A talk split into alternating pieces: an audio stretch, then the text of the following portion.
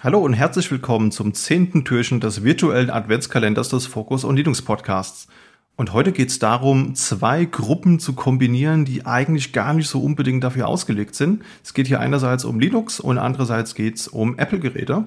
Und dabei hilft mir wieder mal der Jan. Moin, moin. Ja, und wir haben euch ein paar Tools mitgebracht, die ihr eben nutzen könnt, um Apple-Geräte und Linux miteinander verheiraten zu können. Und äh, ich beginne mal mit einem Tool, das ich neulich entdeckt habe, das ich sehr vielversprechend finde, das aber noch in einem recht frühen Entwicklungsstadium ist. Die Rede ist von Darling. Findet ihr auf GitHub. Link ist in den Show Notes. Und das ist ein Darwin macOS Emulation Layer. Oder genauer gesagt ist es ein Stück Software, das eben diese OS X System Calls emulieren kann. Da ist der Fokus im Moment aktuell vor allen Dingen auf CLI-Anwendungen. Und ihr habt so die Möglichkeit, die üblichen Paketformate, die man so von macOS kennt, also .pkg oder .dmg oder .xip, die könnt ihr eben installieren oder auch extrahieren. Und ihr habt auch die Möglichkeit, mit Darling Shell eben eine interaktive Shell zu starten. Also ihr habt dann quasi eine gesandboxte Umgebung und könnt dann Kommandozeilen-Applikationen, die eigentlich eher für macOS entwickelt wurden, eben auch auf einem Linux-Rechner verwenden. Ja. Ich denke mal, das dürfte interessanter werden, wenn in Zukunft vielleicht auch GUI-Anwendungen davon betroffen sein könnten. Das ist natürlich schwierig, weil auf so einem Mac eben die ganze Display-Architektur eine ganz andere ist. Also da gibt es ja kein Wellnet in dem Sinne, aber gibt auch durchaus Open-Source-Applikationen, die übliche Open-Source-Libraries benutzen. Und dafür könnte das vielleicht ganz interessant sein. Was hast du uns dann mitgebracht, Jan? Ich fange heute an mit OpenDrop. Das ist, äh, wie der Name schon so ein bisschen andeuten lässt, äh, eine Open Source Implementation von AirDrop. Ähm, das Ganze kommt an, aus der Secure Mobile Networking Lab der TU Darmstadt.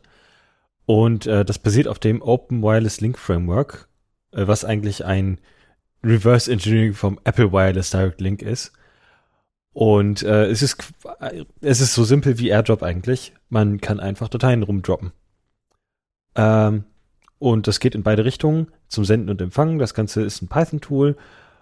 Äh, das einzige Problem ist natürlich, dass, ähm, dass das Ganze halt irgendwie in Zukunft ganz schnell mal kaputt gehen kann, wenn Apple sich dann, dann entscheidet, dass es das jetzt doch reicht oder ähm, ja, wenn da jetzt ein paar neue Features von Apple hinzukommen, dann ist das, glaube ich, bald kaputt.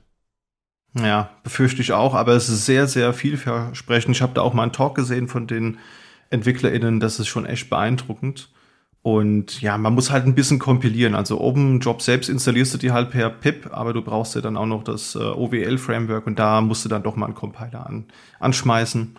Aber total spannende Sache. Wäre schön, wenn das vielleicht auch mal langfristig noch funktional ist. Dann habe ich noch einen Klassiker, der ist nur bedingt noch nützlich. Ja? Also wenn ihr jetzt die, die neuesten Apple-Geräte habt, dann wird das vermutlich nicht mehr funktionieren. Aber in der Regel kann man ja Apple-Geräte auch durchaus viele Jahre länger benutzen. Und da ist eben GDK-Pod eine ganz nette Sache. Das äh, dient dazu, dass ihr eben Musik, Video, Podcasts, Kalender und Kontakte von und mit Apple, iPod oder iPhone-Geräten äh, synchronisieren könnt. Ja, wie gesagt, geht nicht mit den aktuellsten Geräten. Also die letzte Version ist auch von 2015. Das heißt, wenn ihr irgendwo noch ein etwas älteres iPhone oder einen älteren iPod rumliegen habt, dann ist das eine sehr feine Sache. Ich habe das damals jahrelang genutzt, um die iPods, die ich so hatte, und auch die ersten iPhones zu synchronisieren. Das ist eine ganz coole Sache. Also könnte vielleicht auch dem einen oder der anderen helfen. Der, der Name sagt ja schon was über das Alter aus. Ich glaube, iPod gibt es schon gar nicht mehr. Wurde eingestellt, ne? Ja. Ähm, gut, dann kommen wir zu was, was heute auch noch funktioniert. Äh, und zwar UX Play. Das ist ähm, ähnlich wie das erste Tool, was ich mitgebracht habe, auch wieder so ein, so ein äh, Anspielung auf das Original. Und zwar ist das Airplay. Ähm, das ist quasi, äh, das ist so ein Dienst, den lässt man im Hintergrund laufen. Man muss sich ein bisschen mit der Firewall rumärgern, das sei gesagt. Ähm, und dann kann man quasi einfach seinen Bildschirm mirrorn oder äh, Musik abspielen über äh, den Linux-Computer. Ähm, äh, das Ganze braucht so einen Bonjour oder ZeroConf äh, Server im Netzwerk. Das, dafür habe ich Avahi benutzt. Und ähm, viel mehr braucht's eigentlich nicht. Ähm, Videosupport ist so ein bisschen äh, mäßig. Also wenn man damit jetzt plant, Netflix zu schauen, dann wird man wahrscheinlich enttäuscht, weil das die nötigen äh, Copyright-Mechanismen nicht implementiert. Aber wenn du seinen Bildschirm teilen möchtest, das klappt eigentlich ganz gut. Äh, Audio ist auch eigentlich kein Problem. Ich habe das jetzt mal mit Spotify probiert gehabt. Ähm, das heißt, dann kann man mit dem Handy äh, das Handy quasi als Fernbedienung benutzen, wenn man am PC Musik hören möchte. Ähm, klappt ziemlich gut. Man muss gerade, wenn man den Bildschirm mirrort, muss man so ein bisschen aufpassen mit den FFmpeg-Switches und dem, ähm, dem G-Streamer, äh, dass das alles auch noch irgendwie gescheit aussieht. Aber ich glaube, da kann man sich, äh, mit genug Aufwand kann man sich dann einen schönen eigenen Apple TV bauen aus so einem Raspberry Pi. Hardware-Hersteller hassen diesen Trick. Ich habe noch iFuse mitgebracht und ich war ganz verwundert, als ich das letzte Mal ähm, mein, mein äh, iPhone an ein Notebook angeschlossen habe, weil ich wusste gar nicht, dass das implementiert ist mittlerweile. Und zwar könnt ihr mit iFuse eben Apple iPhone und iPod-Geräte oder auch iPads einhängen und könnt dort beispielsweise die Medien einsehen, also Fotos oder Musik, die sich auf dem Gerät befinden, könnt ihr einsehen. Und ihr seid auch in der Lage, und das ist eigentlich das meiner Meinung nach viel nützlichere, Ihr könnt eben auf diese Sandbox-Container oder diese Dokumentenverzeichnisse von unterstützten Apps zugreifen. Das heißt, wenn ihr euch jetzt zum Beispiel die äh, KeyPass-App installiert und ihr habt dann lokal eure KDBX-Datei, die ihr gerne auf euer Endgerät kopieren wollt, ohne jetzt euch das zuzumailen oder über irgendeinen ähm, Cloud-Dienst zu gehen, dann könnt ihr einfach das Gerät anschließen und könnt dann ähm, auch einfach Nautilus aufmachen und seht dann dort auch auf dem Gerät die einzelnen App-Icons und wenn ihr da doppelt draufklickt, dann seht ihr die Freigabe und könnt dann die Dokumente hochladen.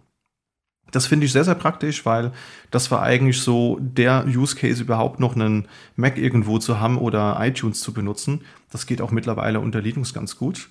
Und wenn ihr ein geroutetes iOS-Gerät haben solltet, dann könnt ihr auf diese Art und Weise sogar das Root-Dateisystem eures Geräts einhängen und dort Dinge tun. Ich war ja schon überrascht, dass es, also ich hatte eine, eine längere Zeit kein Apple-Gerät im Haus und hatte dann mir ein iPad zugelegt und ich war tatsächlich überrascht, dass es mittlerweile so einen Dateimanager gibt, der auch teilweise so ein bisschen, also der taugt auch was. Da war ich äh, positiv überrascht, dass man das jetzt mittlerweile den Usern zutraut.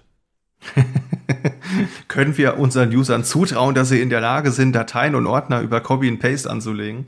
Ja, ist schon. Mittlerweile ist der echt brauchbar. Also den ersten Versionen, als der neu reinkam, war der wirklich sehr limitiert in seinen Featuresets. Aber mittlerweile integriert er sich ja auch gut in Cloud-Dienste. Also wenn du eine lokale Nextcloud hast, dann kannst du da, da auch Daten hinterlegen. Es wird langsam, könnte man sagen. Noch ein paar Jahre und dann, dann kann man mit denen auch arbeiten. Ja, glaube auch. Gut, und damit haben wir euch ein paar Tools für Apple-Geräte unter Linux an die Hand gegeben. Wenn ihr noch einen Tipp für uns parat habt oder Feedback loswerden wollt, dann tut das sehr gerne per E-Mail an podcast.sva.de und dann freue ich mich schon auf die nächste Folge mit euch.